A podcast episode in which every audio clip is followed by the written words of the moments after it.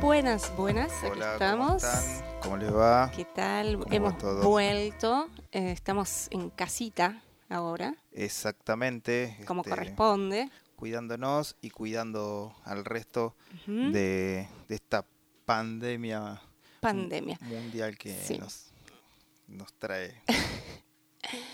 Nos trae como chicos para el colegio. Eh, eh, salimos al final eh, en diciembre, como habíamos quedado en el último podcast. El 26. Salimos el 26 de diciembre en esta segunda fase del viaje infrasónico y estuvimos viajando hasta el 11 de marzo, que fue el día que, que decidimos volver. Claro, se estaba complicando el, el panorama y bueno, este, suspendimos un concierto en Tandil. y Hicimos les- una pausa del viaje y, sí, y estamos, que, por eso estamos aquí ahora. que, este, que los co- acontecimientos merecía que volvamos a casa y nos quedemos aquí este, guardados. Así que bueno, salimos. Salimos para Totoras el 26 de diciembre. Teníamos programado salir el 23 también. Eso fue este, una, una decisión que tuvimos que tomar a último momento por unos papeleríos Sí, bueno. eh, aquí. Pero mm, bueno, salimos el 26, dejamos el arbolito armado. Hasta el 11 de marzo quedó perfectamente armado y perfectamente lleno de tierra. realidad volvimos a desarmar el árbol. Claro, sí. Este, y bueno, salimos después de festejar eh, Navidad, Navidad. eh, acomodamos todo, eh, guardamos las sidras que quedaron y salimos el 26 con rumbo a Totoras. Totoras, allá nos estaba esperando la familia Pais, como siempre, con los brazos abiertos. Grandes amigos. La casa, eh, la puerta abierta también. Y bueno, habíamos también planeado pasar este, Nochebuena con ellos. Bueno, pasamos el 31 y el primero, que también la pasamos muy lindo. Al principio, cuando llegamos, conocimos a, a Oscar Y Ezequiel, Ezequiel, este, Oscar, eh, hermano de Ricardo. de Ricardo. Y bueno, ellos estaban de viaje y pasaron porque bueno, el auto se le había roto o parecía y justo bueno, coincidió con que nos conocimos Mm. y bueno, Ezequiel estaba con su empresa de juntar sapos porque tienen la casa llena de, de animales y de mucha vegetación. Un parque y gigante. Hermoso parque con plantas y cosas y entonces extraditó los sapos de Totoras a sapos. Pilar. Sí, Eh, no sé como cuántos, yo como 50 sapos. Sí, una locura. Y bueno, ese fue el primer registro porque eh, tiene la facultad de poder agarrar los sapos eh, con una capacidad de no asustarse ni de nada. Entonces, bueno, aprovechamos hacer unos registros muy interesantes eh, con unos sonidos. Él sabía cuál- cuáles eran los machos, las hembras. Sí, los hacía eh, cantar y ahí los enfrentaba como para que se... Así que bueno, fue genial porque hicimos unos registros muy muy piolas de, de los de los Ujú. animalitos estos. de los sapitos. Eh, así que bueno, la pasamos bárbaro. Este, después Oscar hizo Sí, hicimos unos ñoquis, Ñoquis caseros, caseros. riquísimos también, que compartimos ahí. la casa de Ricardo se come tremendamente eh, de en la casa y afuera de la casa cuando nos vamos, porque nos, este, nos llevan eh, al otro día, que ya Oscar y Ezequiel se habían ido, em, nos fuimos para Lucio B. López, Lucio B. López. que nosotros ya conocíamos, habíamos estado en la usina En la vieja usina, Ujú. bueno, que se la llevó el río y en el castillo de, de Freire. de Freire. Sí, eh, en la primera la primer la fase primera fase del viaje. pasado ya. Ya, ya habíamos dado una vueltita por ahí. Así que nos llevaron a pescar este, un- una tarde y también comimos con unas empanadas ese día, ¿no? Sí, unas empanadas Empanaditas. riquísimas, frita en grasa, mm, este, siempre dietético todo, siempre. este, a orillas del río Carcarañá, que fue como la, la vedette de todo ese trayecto, porque hemos estado mucho en el río Carcarañá, que, que uno por ahí lo ha pasado en la ruta, pero eh, durante años y tener la posibilidad de estar al lado de ese río tantos días y, noches y este fabuloso, un río tremendamente hermoso. Sí. Este, ya la, en la, la primera vez que habíamos ido estábamos este, en el, cuando estuvimos en Puerto Gaboto, estuvimos a donde se juntan el Carcarañá, el Claro. Coronda, Y en la parte con el Paraná. y sí, también. Es un punto tripartito de los ríos. Este, también una belleza. también. Este, bueno, estuvimos ahí compartiendo, este, la vimos a Marisa, que es la hermana de Ricardo, también. También Estuvimos con ella, la vimos. Y gente bueno, con mucha eh, historia de vida, eh, fuerte. Y bueno, sí, mucho para también es, es parte del viaje, se tornó también una parte del viaje importante, conocer a la gente, estar en los lugares y hablar mucho con la gente. Aprender mucho emocionalmente. Emocionalmente, exactamente. Y de ver las experiencias de, de todos. cómo se vive en algunos lugares.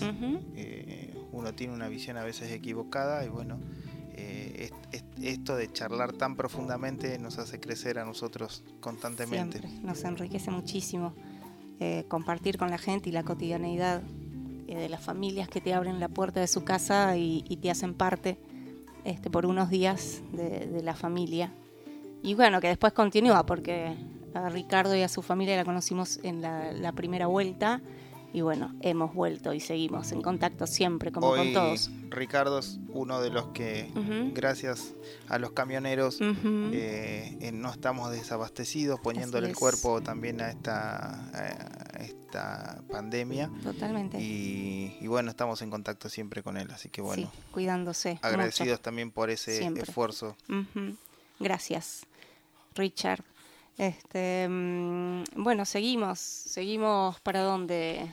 Y bueno, después de, de estar ahí, Ah, llegaron Ruth, claro, eh, llegó la hija de Ricardo, llegó Ruth, llegó que estaba ahí al borde de, de- Emily. de ser madre por, Ujú. por- por segunda vez, Por segunda con vez. Cristian, mi marido, y bueno, pasamos con ellos eh, Ahí sí pasamos el 31 en Andino, en Andino. en Andino, pueblo de del autor de Eh, el chamamé, este chamamé canción, eh, Cristo, Cristo de las redes, sí, eh, Fandermole, es de ahí, de ese, de ese pueblito tan, chiquitito y tan, tan lindo.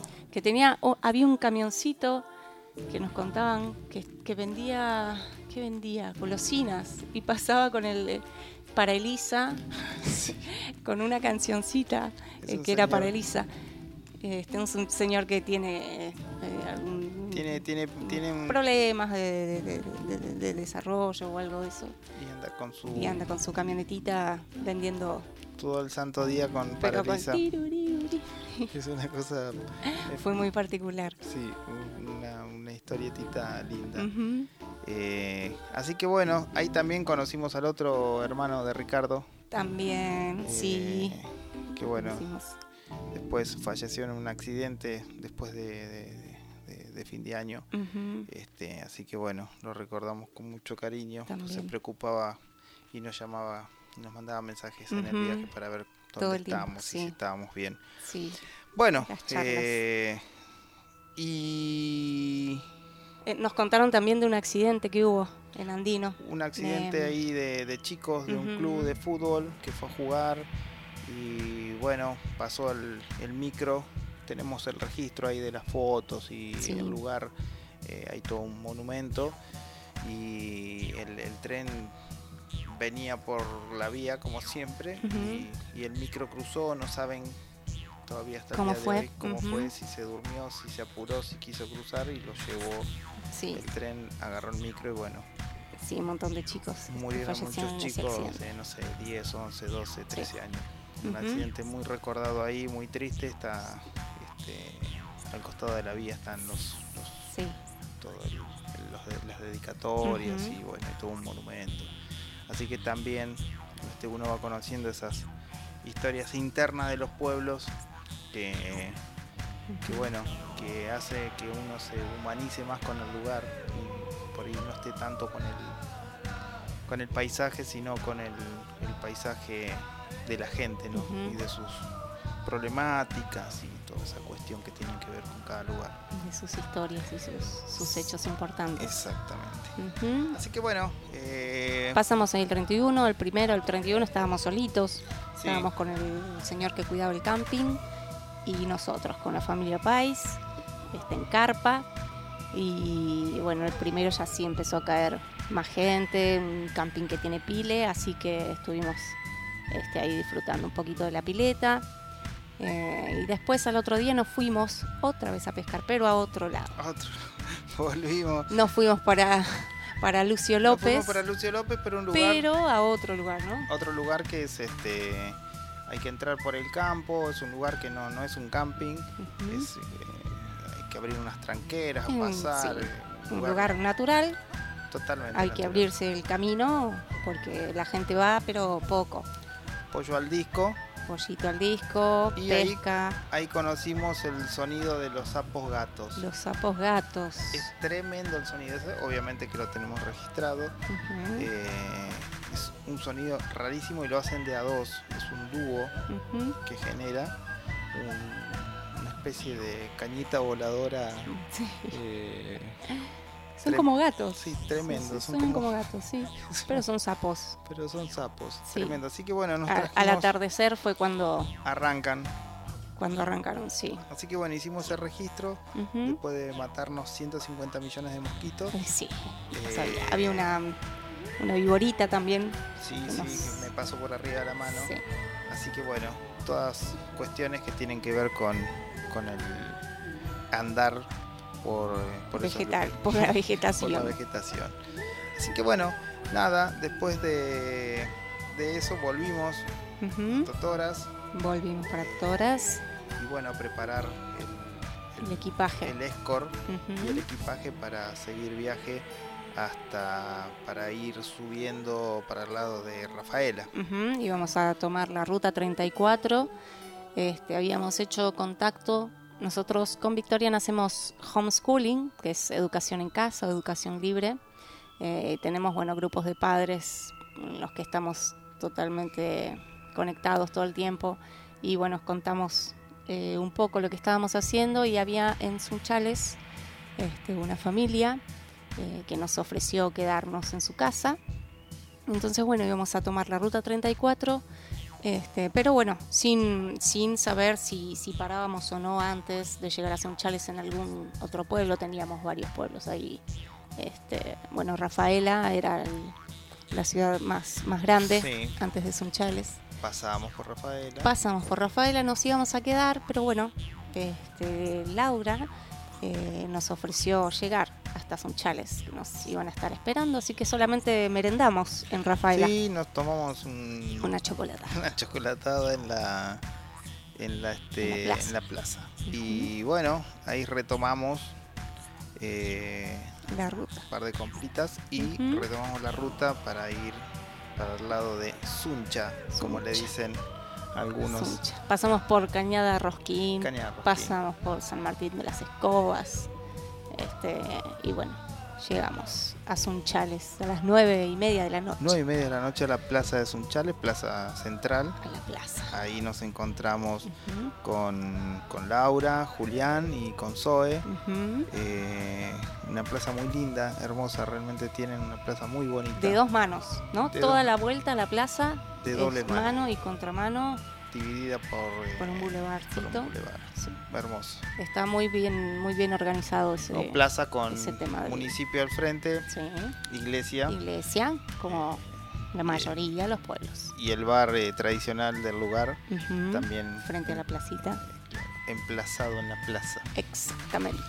Eh, bueno, ahí este, charla de por medio en la plaza. eh, este, ellos montaron sus bicicletas, los seguimos con el auto y nos dirigimos a la casa de, de Laura y de Y Zoe. Sí. Nos, nos invitaron con unas sandías, sandías de por medio, Ya por muy barato. sandías por muy barato. Eran dos sandías por muy barato, Lau.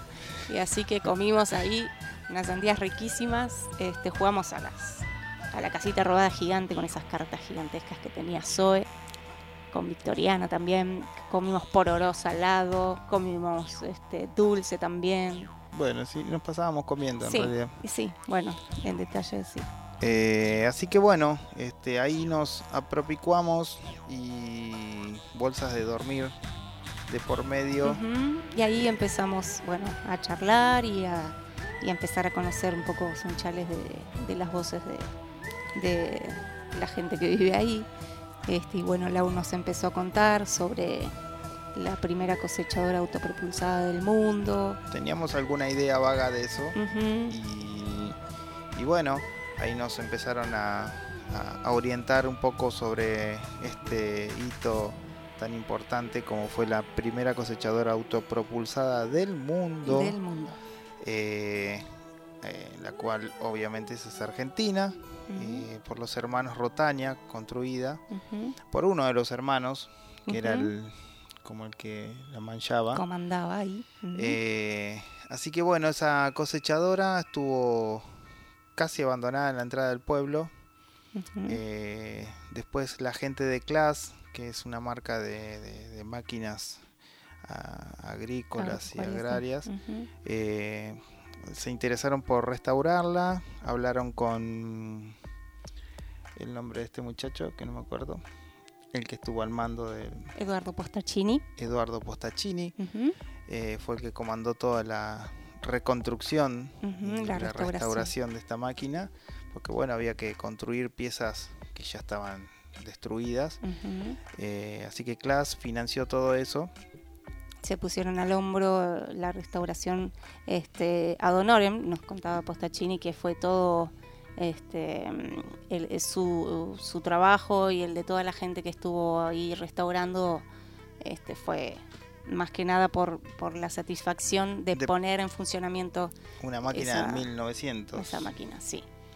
Eh, bueno, cumplió el año pasado 90 años y, y- y, Y la pusieron en, en- la pusieron a trabajar, a cosechar en Balcarce.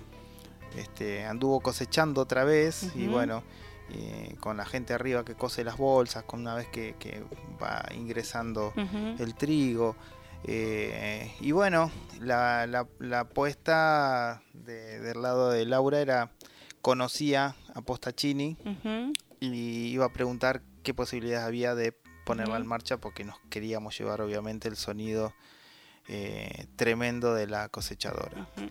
Bueno, fueron buenas noticias, dijeron que sí, nos citaron eh, y allá fuimos a ver semejante aparato gigante que está hoy adentro como de una, un hangar vitrina eh, que está también casi a la entrada del pueblo y este, lo que pasa que ahora está funcionando. Ahora funciona. Y bueno, esa mañana nos, nos dirigimos ahí, vinieron Postacini con un muchacho, eh, su ayudante, y, Y la pusieron en y marcha. la pusieron en marcha. Es una cosa, Me dijeron, "Bu- vamos a ver cómo se porta.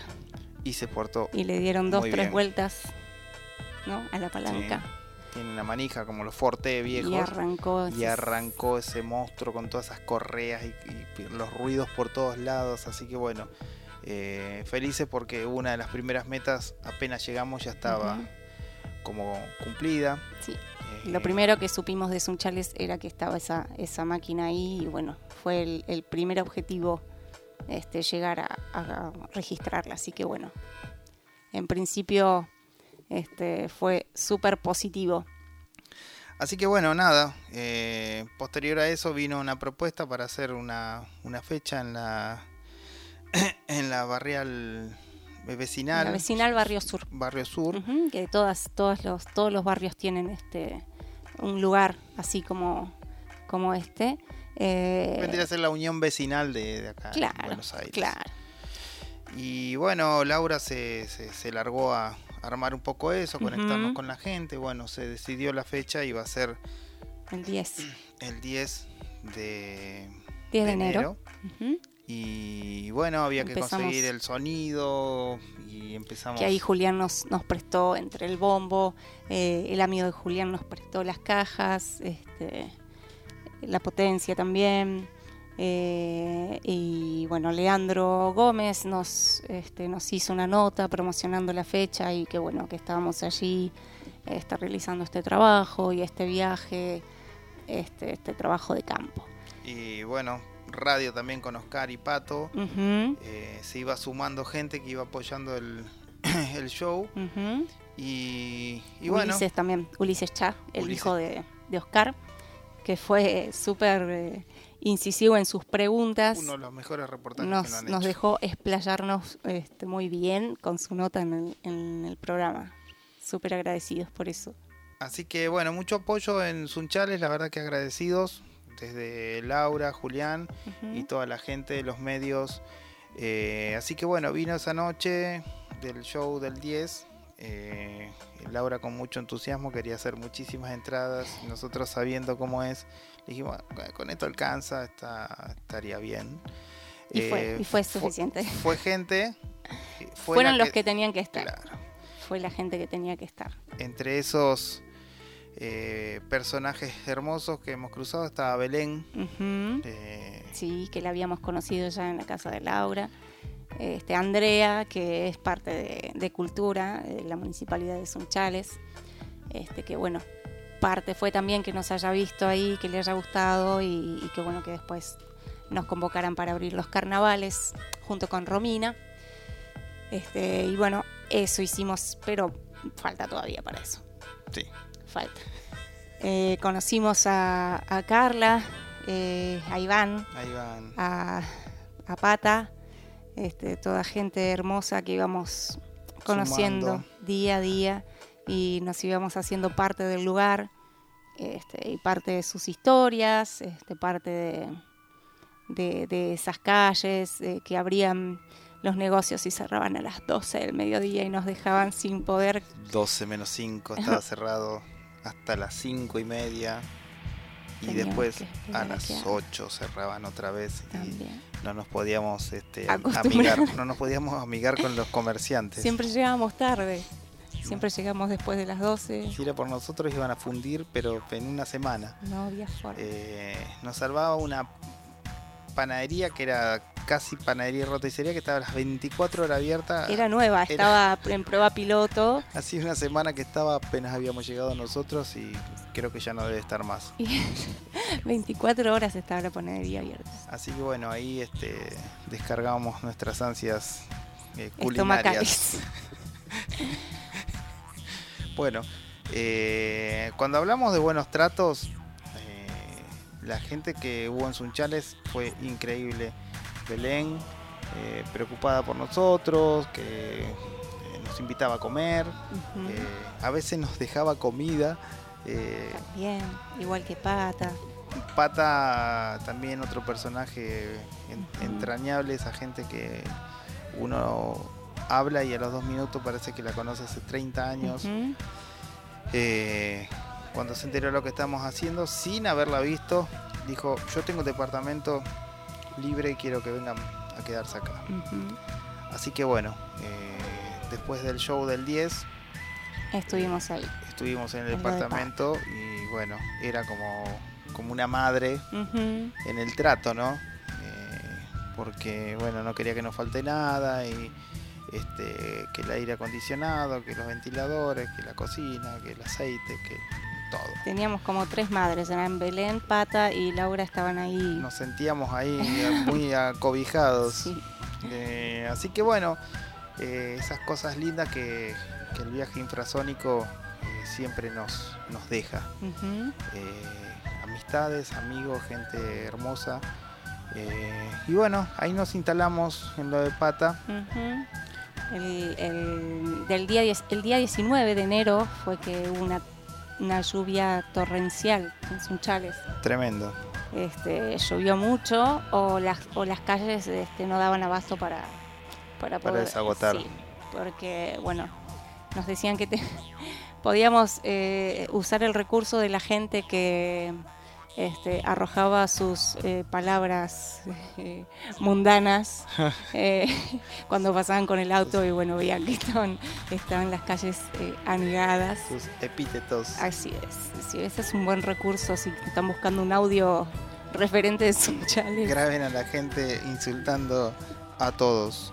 Bueno, después viene una convocatoria de parte del municipio para abrir lo que iban a ser los carnavales, la presentación, presentación del carnaval. De los carnavales. Iba a haber una conferencia de prensa del intendente al aire libre para todo el pueblo. Iban a presentar la temática que eh, este año había sido África. África. Entonces nos eh, convocan para que compongamos dos canciones eh, abriendo ese esa conferencia, esa conferencia de prensa con la temática de música afro. Así que bueno, ahí tuvimos una reunión, cerramos todo el arreglo de la fecha que iba a ser el, el 26. 26 de Pero estábamos a esa altura faltaban como... Claro, sí, como 15 días. Como 15 días. Consultamos antes que nada a Pata. Que era la dueña del departamento. si podíamos seguir habitando este, estas dos semanas. Si fuese por ella estaríamos este, haciendo la cuarentena ahí. bueno, nos dio el ok, así que bueno, eh, después de eso como firmamos este, que sí, que podíamos hacer la fecha.